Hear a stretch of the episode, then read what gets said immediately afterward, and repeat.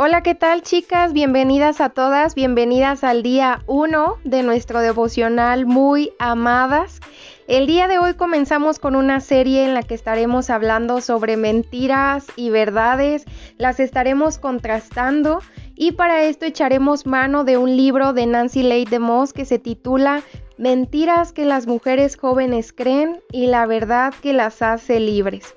Para esto quiero comenzar con una premisa, la premisa de que a cualquier situación que tú estés atravesando, confusión, duda, temor, desánimo, no es nueva. Eh, yo creo que todas podemos coincidir en que hemos atravesado por este tipo de situaciones difíciles, de emociones, problemas de familia, etcétera, ¿no? Mil cosas y que Dios tiene una salida para todo, que podemos encontrar una respuesta a la luz de su palabra y que eso es lo que queremos hacer, ¿no? Que eh, Dios puede hablar a nuestros corazones en situaciones que, que, de pronto no están resueltas en nuestro corazón y que este devocional pueda edificarnos y también nos pueda llevar a aprender cosas nuevas sobre lo que Dios es, sobre la verdad bíblica y recordando un poco sobre Juan 14, 6, ¿no? Donde nos dice que Jesús es el camino, la verdad y la, y la vida. Entonces podemos entender desde ahora que la verdad es la autorrevelación de Dios mismo. Bueno, comenzamos con el día 1, donde estaremos hablando sobre mentiras flagrantes, esta palabra que quizá hemos escuchado por ahí de repente, podríamos decir una palabra dominguera, y no ah, lo único que quiere decir es una mentira evidente o una mentira muy clara en nuestras vidas. Y estaremos hablando también de algunos testimonios o ejemplos de mujeres que han atravesado por situaciones ah, complejas o difíciles en su vida, que las ha llevado a creer mentiras sobre su identidad, sobre lo que Dios es y que han afectado incluso a la forma en que se relacionan con otras personas y cómo es que Dios eh, las ayudó a afrontar esas mentiras o esas situaciones y cómo pudieron eh, salir a flote ¿no? de todo esto. El libro aquí eh, nos relata un testimonio de una chica que comenzó a sufrir ataques de pánico y algunos cuadros de ansiedad derivado de que sus papás se divorciaron y en la casa comenzó a haber mucha tensión, conflictos, agresión, desacuerdos. Y entonces eh, quizá ella por el apego que tenía a su familia, a lo mejor eh, su roca o su ancla eran sus padres, su familia establecida y en el momento en el que ella ve que esto se derrumba, pues comienza a sentirse angustiada, eh, comenzó a tener problemas para dormir, eh, estamos hablando de una chica cristiana, ¿no? Que asistía a la iglesia y demás. Es un ejemplo real que viene aquí relatado en el libro. Yo estoy de alguna manera tratando de resumirlo y de parafrasear, ¿no? Lo que viene aquí en, en este testimonio. Entonces ella comienza con esto, le da pena decirle a los demás cómo se siente y muchas veces eso nos pasa eh, en el contexto cristiano. Y yo quiero que entendamos que el hecho de que nosotras seamos cristianas, que seamos hijas de Dios, no suprime nuestra... Eh, pues nuestra naturaleza humana, ¿no? La capacidad de sentir. Entonces no tiene nada de malo que de pronto atravesemos por eh, situaciones complicadas o de emociones como tristeza, desánimo, ansiedad, estrés, eh, etc. Bueno, entonces vuelvo al ejemplo. Ella comienza con esta situación y eso la llevó a creer mentiras, mentiras como todos me van a abandonar en algún momento, no puedo exponer mi corazón porque lo van a lastimar y comienza a creer esto, a angustiarse y llega un punto en el que ella le dice a sus amigos eh, ahí en la iglesia, ¿saben qué? Me siento así, oren por mí. Y ellos al querer ayudarla pues le preguntan que qué tipo de pensamientos vienen a su mente antes, poco antes de que ella, por ejemplo, tenga un ataque de pánico y comienzan a, tratar de llegar al centro de, de, la situación que ella estaba atravesando y se dan cuenta que la raíz de todo esto pues eran las mentiras que ella estaba creyendo. Sus amigos comienzan a ayudarla y a tratar de contrarrestar las mentiras que ella estaba creyendo con verdades bíblicas, por ejemplo. Cuando ella les decía es que siento que todos en algún momento te van a abandonar, ¿no? O sea, nadie, no tienes a nadie seguro, no sé, ¿no? Al, ver a lo mejor que sus papás, eh, la relación de amor de sus papás se había quebrado, pues ella había creído esa mentira y ellos comienzan a decirle, mira, recuerda que la Biblia dice, Dios nos dice que nunca nos dejará, nunca nos desamparará, nunca nos abandonará. Y por ejemplo, cuando eh, ella les expresaba que sentía que no podía exponerle a nadie su corazón, ni ser vulnerable, ni exponerse a amar porque la iban a usar o a pisotear o etcétera, pues eh, ellos le recuerdan así como que mira, en la palabra Dios dice que las personas nos van a conocer a nosotros por nuestra capacidad de amar, tenemos que amar, el amor es sacrificial, etcétera. En caso de que eh, no lo hayamos notado, las verdades que vienen escritas en la palabra nos ayudan de alguna manera a poder reprogramar. Una vez que meditamos en, verdades bíblicas, estas nos ayudan a reprogramar nuestro pensamiento. Los resultados que esta chica de la que estamos hablando, los resultados que ella tuvo fueron mm, pues fueron asombrosos en sentido de que ella siendo constante día tras día, pudo comenzar a caer en cuenta que lo que ella estaba creyendo era únicamente eh, mentira, era derivado de un temor y de una situación difícil que ella atravesó, pero que las verdades de Dios son eternas. Entonces eso no lo vamos a creer en un día. Por ejemplo, eh, ella no lo creyó en un día, nosotros debemos ser constantes, constantes, constantes para que esa palabra de verdad pueda permear en nuestros corazones, o sea, que realmente se filtre en nuestros corazones. Porque si solo los leemos un día, pues vamos a decir, ay, no, pues yo ni creo nada de eso. Pero las verdades bíblicas deben entrar cada día en nuestros oídos para que lleguen a nuestros pensamientos y después se asienten en nuestros corazones. Ahora, las mentiras que de pronto nosotros creemos nos llevan a un cautiverio y esta palabra la hemos escuchado muchas veces en la Biblia. Y la única forma de liberarnos de ese cautiverio pues, eh, pues es que alguien nos liberte, ¿no? O nos eh, muestre la salida a esas mentiras. Algo que creo es que muchas jóvenes o adolescentes en el contexto de iglesia están sufriendo mucho por o a causa de las mentiras que han creído. Es decir, estamos en un cautiverio y este cautiverio nos lleva a tener ciertas consecuencias. Perdón, como, como lo son relaciones rotas, miedo, depresión, culpa, eh, angustia, baja autoestima y muchos otros sentimientos, ¿no? Estos resultados que nos acarrean el hecho de creer una mentira pueden ser infinitos. O sea, podemos ahorita hacer una lista de 100 mentiras que las mujeres jóvenes creemos. No sé, nadie me quiere, eh, estoy muy fea, no soy suficiente, Dios no tiene a alguien para mí, eh, mis papás no me comprenden, nadie me valora, no soy, lo, no soy muy inteligente, no puedo hacer esto, no soy capaz y no sé cuántas llevo, llevo como 10 y podemos continuar, ¿no? Diciendo muchas mentiras que de pronto creemos aún con todas estas mentiras, yo creo que hay una sola palabra que resume el resultado de creer mentiras y esta pues es el cautiverio. Ahora, definamos qué es el cautiverio. Estar cautivo o estar en cautiverio nos habla de esclavitud, de estar atado a un poder externo o hallarnos bajo el control de una fuerza o de una influencia.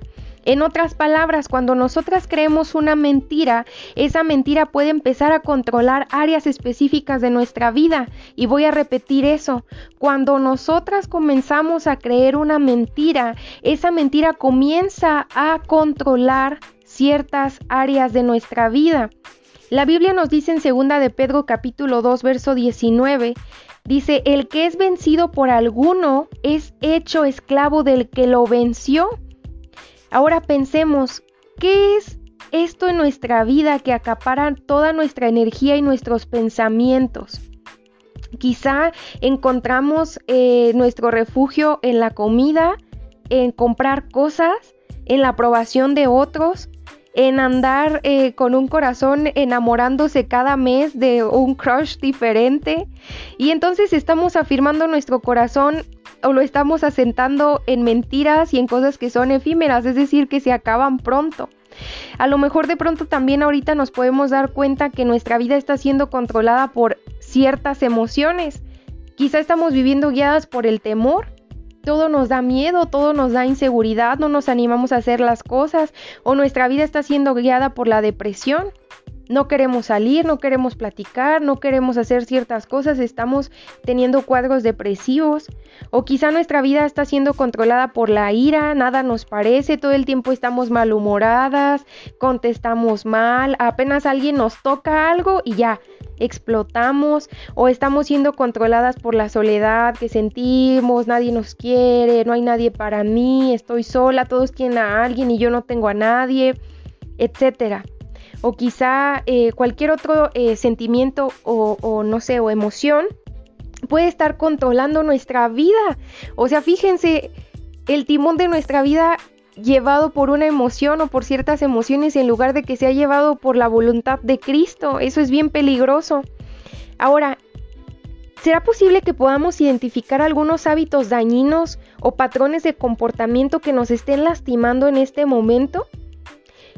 Es, esto que mencionaba antes. Cuando nos sentimos mal o en peligro o vulnerables o débiles, ¿qué hacemos? Buscamos amigos, buscamos comprar cosas que, que, satisfagan esas necesidades que tenemos o vamos y abrimos el refri, buscamos, nos compramos una nieve, ¿no? Como este cliché de que cuando tu novio te deja vayas y compras un litro de nieve y veas una película y llores. O sea, puede ser, ¿no? No estoy catalogando cosas como pecado, pero estamos buscando salidas rápidas a, nuestro, las necesidades de nuestra alma, de nuestro corazón en los lugares equivocados. Fíjense que en este libro que, en el que nos vamos a basar, las eh, hermanas se dieron a la tarea de hacer un estudio, de hacer encuestas a diferentes chicas jóvenes para, y, y jóvenes y cristianas, o sea, fue dentro del contexto de iglesia para ver qué tanto sus vidas estaban afirmadas en la verdad bíblica, en la verdad de Cristo, y que tanto sus vidas estaban basadas sobre mentiras. Y les asombró que la mayoría de las chicas se sentían con baja autoestima, se sentían insuficientes, se sentían feas, se sentían eh, utilizadas. O sea, estamos más viviendo basadas en mentiras que en verdades. Y entonces, eh, por ejemplo, les preguntaban, ¿qué tipo de pensamiento tienes regularmente? En tu, en tu vida y, mencionaban cosas como, ah, pues no eres muy bonita, siempre comparándose, yo no valgo, no tengo amigos, Dios no tiene una persona para mí, nunca podré vencer mi pecado, soy la peor de todas las pecadoras. Y esta clase de afirmaciones confirmaron... Eh, pues la inquietud de muchos líderes cristianos que era la siguiente, que las jóvenes cristianas hemos caído en las mentiras del enemigo en lugar de caer en las verdades del Evangelio. Hemos sido engañadas. Ahora, ¿dónde comienza todo esto? Comienza con la primera mujer en la historia de la humanidad, que fue Eva. Satanás en persona, el padre de toda mentira, se acerca a Eva en el huerto del Edén y ella cree las mentiras del engañador. El daño que ha sufrido nuestro mundo a causa de, de, de esa escena, pues ha sido incalculable. O sea, Dios lo tenía previsto, pero Así de devastadoras son las mentiras. De hecho, quiero que entendamos esto. Una sola mentirita puede poner nuestro mundo de cabeza. Y no sé si han escuchado esta frase o este pensamiento en el que se dice que una vez que dices una mentira tienes que crear otra mentira para cubrir esa mentira y otra mentira para cubrir las otras dos mentiras. Y así y así y así hasta que llega el punto en el que no sabemos dónde terminó la verdad y empezó la mentira. Y eso es sumamente peligroso porque empezamos con una mentira sobre nosotras mismas, estoy hablando ahora específicamente de mentiras sobre nuestra identidad. Siendo hijas de Dios empezamos a creer mentiras como, ay, como que estás fea, o mira tu nariz, o mira ese cabello, o mira esos, ah, no sé, la forma de tus piernas, o mira esto, o tus orejas, o tus dientes, etcétera. Y comenzamos con esas pequeñas mentiras y mentiras y mentiras y empezamos a creerlas en nuestro corazón hasta que llega el punto en el que la autoestima la tenemos por el piso y en cuanto llega alguien y nos dice, oh, eres bonita, ya, rendimos todo nuestro corazón a esa persona porque nos dijo que somos bonitas, nos dio una afirmación que Dios nos dice chorrocientas mil veces en su palabra, pero estamos buscando afirmación o verdad en los lugares incorrectos. Ahora, desde que sucedió lo de Eva, desde ese momento, pues las mentiras del enemigo de Satanás han seguido afectando la manera en que todas nosotras pensamos. Están por todas partes, las mentiras están en YouTube, en Facebook, en Instagram, en WhatsApp. Las encontramos conversando con personas que no tienen mucho que aportarnos, las vemos en las películas. Incluso eh, las mentiras que escuchamos pues están en nuestra mente, ¿no? Reiterándose una y otra vez. Y e, el problema, uno de los problemas más grandes, ¿saben cuál es? Que no somos capaces de ver o de, hacer visibles, sí, esas mentiras que hemos estado creyendo. Nos cuesta mucho trabajo. Y ese es el punto. Las mentiras se introducen en nuestra mente de forma así como se escabullen, ¿no? Se camuflajean por verdades y ya cuando están en nuestro corazón, chin, es bien difícil sacarlas. Las mentiras son engañosas, la, es, es difícil detectarlas. Entonces es muy, es muy fácil que nosotros podamos comernos una mentira que al final de cuentas va a ser destructiva, es como si cayéramos en un anzuelo. Y estoy convencida de que muchas chicas, que muchas ah, mujeres jóvenes como tú y yo están experimentando o estamos experimentando las consecuencias destructivas de creer mentiras destructivas. Y eso lo podemos ver en, en que tenemos relaciones tóxicas, podría ser, y no solo estoy hablando de relaciones románticas, estoy hablando de relaciones tóxicas con nuestros padres, con nuestros hermanos, con nuestros amigos. Y hay mentiras profundamente arraigadas en nuestros corazones, incluso sobre nuestra identidad. Dudamos de lo que somos, ah, de lo que Dios ha dicho que somos, y eso nos lleva a preguntarnos lo siguiente, y cierro con esto. ¿Somos capaces de ver el engaño en nuestras propias vidas? ¿Qué mentira estamos creyendo ahora? Que no somos suficientes, que no somos bonitas, que no somos elegidas, que Dios no nos ha perdonado, que nadie nos va a amar, que no sé, que la gente nos odia, que nuestros padres nos odian en lugar de amarnos, que no somos capaces para terminar una carrera o para empezar una carrera. ¿Qué mentira estamos creyendo y ¿Qué tanto estamos siendo incapaces de verla en nuestras vidas? Quiero que en este día reflexionemos sobre eso, sobre las mentiras que hemos creído y mañana vamos a retomarlo con un eh, pequeño análisis eh, sobre qué tan afirmadas estamos en la verdad del Evangelio o qué tanto estamos siendo arraigadas en eh, las mentiras, ¿no? Y pues bueno, terminamos el día 1, los dejo reflexionando esto y solamente quiero ah, terminar ah, leyéndoles un poco sobre la definición de verdad. Eh, la verdad pues tiene muchas en, la cuestión de la etimología, pues por ejemplo del latín que es veritas, del italiano que es verite, del griego que es aletheia, en hebreo que es el emuná o el emet, y todo, todo esto nos lleva a una definición.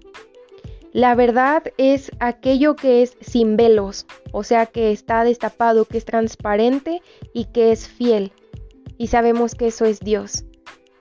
Gracias por escuchar el día 1, nos vemos el día de mañana, Dios te bendiga y no faltes mañana. Hasta pronto.